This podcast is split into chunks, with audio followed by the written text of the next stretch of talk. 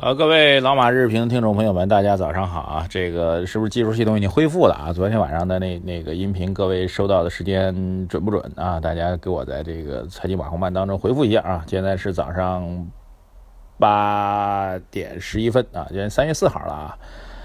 哎，今天是三月四号啊。那么今天呢是人大的一个预备会议，然后明天是人大是正式开幕啊，一年一度的这个。中国人民参政议政的这个热点时期吧，又开始出现了啊！这早上在翻新闻啊，我的工作嘛，早上翻新闻，这突然看到一条昨儿漏的新闻啊，这我觉得这事还猛看到让我震惊一下。什么新闻呢？说这个昨天出来的消息，不知道有没有朋友看到啊？说这个呃，居然。深圳二月份的房价同比上涨幅度居然达到了各位，达到百分之七十二！哇塞，这确实是这数字。虽然我知道深圳房价飙啊，但是也没想到飙到这种地步。我我甚至一度怀疑这数据是不是真实的。我又去好好认真的查一下，好像真的是啊。深圳是国土规划部门出台的一个数字啊。深圳市规划和国土资源委员会三月一号发布的深圳市二月份的楼市数据显示呢，每平方米是四万八。同比增长是百分之七十二，哇塞，这我觉得是一个比较重大的事情啊！这大家都说这房地产的最近火，其实就是北京、上海、深圳为代表的地产在火。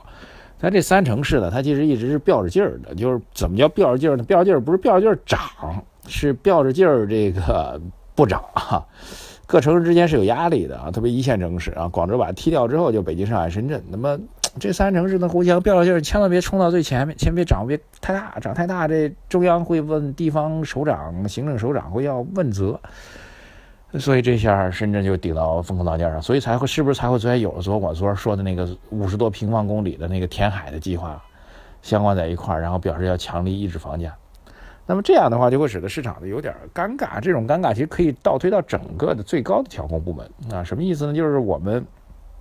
在一系列政策措施啊，优化宏观经济数据，当然会有效果，但是需要实质的情况下，啊，需要一定一定的时间等待的情况下，那么房地产又是比较好的抓手。那房地产好的抓手呢，你只要一启动呢，北京、上海、深圳这一线城市肯定首先往上飙。那现在又飙太猛了，你就得往下压。往下压的话，那就使得我们希望房地产启动啊，特别是中小城市、新城镇化、三四线城市这些房地产能够飙起来，带动经济。哎，它是成为一个。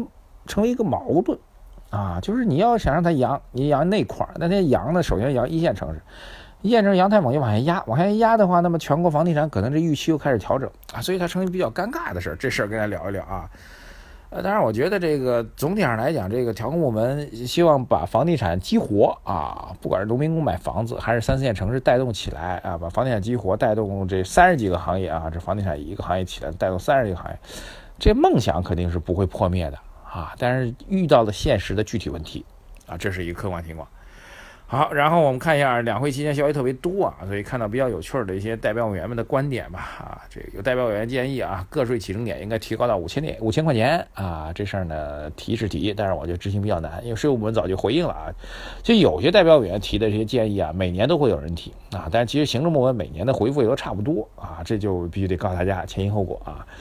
个税起征点，他建议提升提高到五千块钱啊，还是老说法，就是之前那个起征点已经过好多年了啊，咱这物价怎么怎么着，收入怎么怎么着啊？但是行政部门对这事的回应呢，就是不要再提了啊，这个我们会考虑呢，这个一个是那个起征点已经不算低了啊，另外一个我们会考虑以家庭收入综合计税啊，但是家庭收入综合计税怎么怎么综合怎么计？什么时候出台一直没谱啊？就反正你每次问我就这么答啊。当然我们也相信啊，税务部门可能在做这样的事情啊。还有一个特有趣的消息啊，就是每天早上这大家在微信里面都会收到什么早晨晨早新闻之类的啊。两会里面加了这样一句，啊，我猛一看吓我一跳啊。他说为了国家、券商和股民取消一切做空机制。哎，我一看，哎，既然放到这两会声音里面，那肯定代表委员们说的啊。然后当时我就这这这哑然失笑啊。我说这这取消做空机制就是为了国家、券商和股民嘛，这是基本的、最最基本的这个金融常识的一个倒退哈。这个市场有涨有跌，真正下跌的时候，让聪明人能够通过下跌当中去赚钱避险啊。如果您既做多又做空，那么同样可以对冲风险，获得一个相对的稳定收益。这是金融市场基本上。我还心想，这代表委员们提这什么辙？这都是。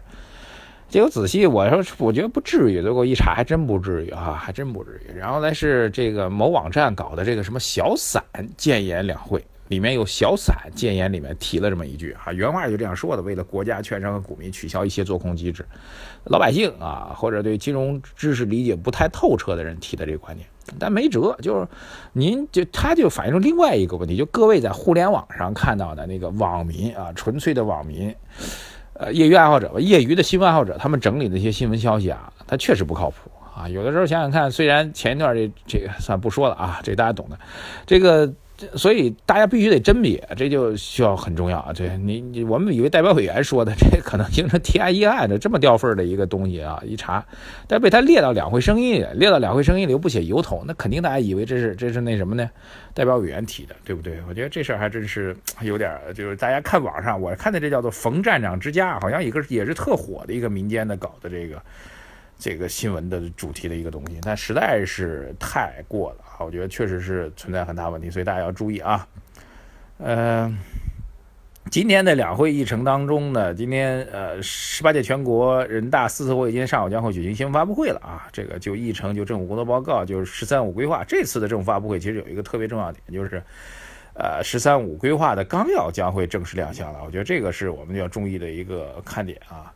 然后其他消息方面呢，美国股市呢继续三连阳啊，那么海外市场呢继续这个这个这个走强啊。然后，哎呀，这两天比较关心就是明天的政府工作报告了。政府工作报告当中呢，这个 GDP 的增长速度啊，大家现在总体上先跟大家再讲一下吧。昨天也跟大家讲过了啊，将会公布这经济增长指标，GDP 增长目标呢从一五年的百分之七左右下调到百分之六点五到百分之七这个区间。我昨天特别讲过这个问题啊。CPI 的涨幅维持在百分之三，M2 增速呢将会从百分之二上调到百分之十三，赤字率呢将会从百分之两点三上调到百分之三点二，这两个数据都比较重要啊。如果当然最终公布，这是目前业界的预测，最终公布之后，这这俩数据啊，一个 M2 就广义货币增长从百分之二增长到百分之十三，意味着货币投放将会更宽松。当然，货币投放这个。告诉大家一事实啊，就是我们每年当然政府工作报告当然会对 M2 增速呢有一个框啊，但是实际上每年的货币增长的这速度，大多数情况下都会超过这个框，甚至当经济出现危机的时候，超过的幅度还挺大。啊，所以这个呢，不是像 GDP，M2 这速度呢，不像 GDP，大家会关注那么那么大啊，甚至你不达标或者怎么样，这就群情激愤似的啊，这这这这这就出折啊，全世界人民都出折，中国这经济怎么怎么着？M2 这速度呢，一般来说都会超过这指标啊，但是翻过头来讲，如果这指标往上调的话，意味着行政部门、政府部门超过这指标的概率和可能性会更大。然后结论啊出来了，那就是货币政策在2016年应该是比预想的更宽松。啊，其实之前那周小川也特别提到了，周小川行长也说说了，啊，我们现在稳健的货币政策，但是我们要更加灵活，我们要适当的怎么怎么的宽松。其实把宽松那词儿已经带出来了，所以二零一六年货币政策趋于宽松，而且是官方承认的点头的宽松啊。另外一个财政政策啊，赤字率从百分之二点三调上调至百分之三点二。这种上调的背后，其实也意味着政府部门的这个负债率是可以提高的啊。政府部门负债干嘛？政府部门负债它不能做生意啊。政府部门负债呢，就是做基础设施建设、做财政方面投入，意味着财政政策也会发力。就再次强调一下，我们读两会啊，一定要读那些您需要读的东西去读啊，需要了解东西去了解。什么代表委员们去大量的代表委员们的建议啊，特别接受，我们就说他们的提案和议案的这个含金量会更高一点。大量大量的这个这个接受记者采访的时候，随口而说的话，其实实际的这个投资参考意义，实际的这个这个影响性吧。就比如说，您建议个税起征点提高啊，有人建议很多年了，但是有实际影响吗？对，这这确实要打一个折扣啊，我觉得啊。所以，但是要关注的政，其实在两会当中，说句实在话，需要关注的仍然是政府部门的一些表态。哎我今天就导出来这两个，就财政政策、货币政策，在二零一六年将会宽松，而且比我们想象中的可能会更加宽松。那意味着什么呢？意味着二零一六年整个市场投资机会，基于经济基本面的投资机会会更强，会应该更乐观一点，好吧？还是那句话啊，昨天美国股市三连阳啊，A 股震荡之后呢，依然会继续上行。谢谢大家。关注我们的微信公众号“财经马红办”啊，大家多给我们回馈啊！最近后台是不是这行情有点淡了，回馈少了啊？多给我们回馈，谢谢大家支持，再见。